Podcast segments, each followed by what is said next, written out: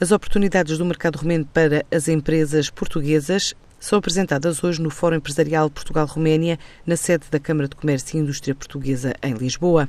A ideia é aproveitar a visita a Portugal do presidente Klaus Werner Ioannis, que está a ser acompanhado de uma comitiva composta por empresários romenos dos setores agroalimentar, indústria da defesa, navegação, têxteis, turismo, entre outros, para realizar encontros individuais de negócios.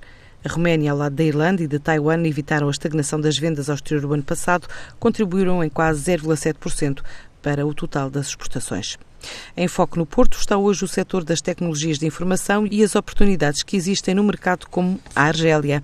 Neste encontro vão estar especialistas de diversas áreas, incluindo estudos de mercado e também gestores de topo na área tecnológica para partilhar conhecimento ao nível da procura e da escolha dos melhores parceiros de negócio, bem como identificação de oportunidades concretas de investimento.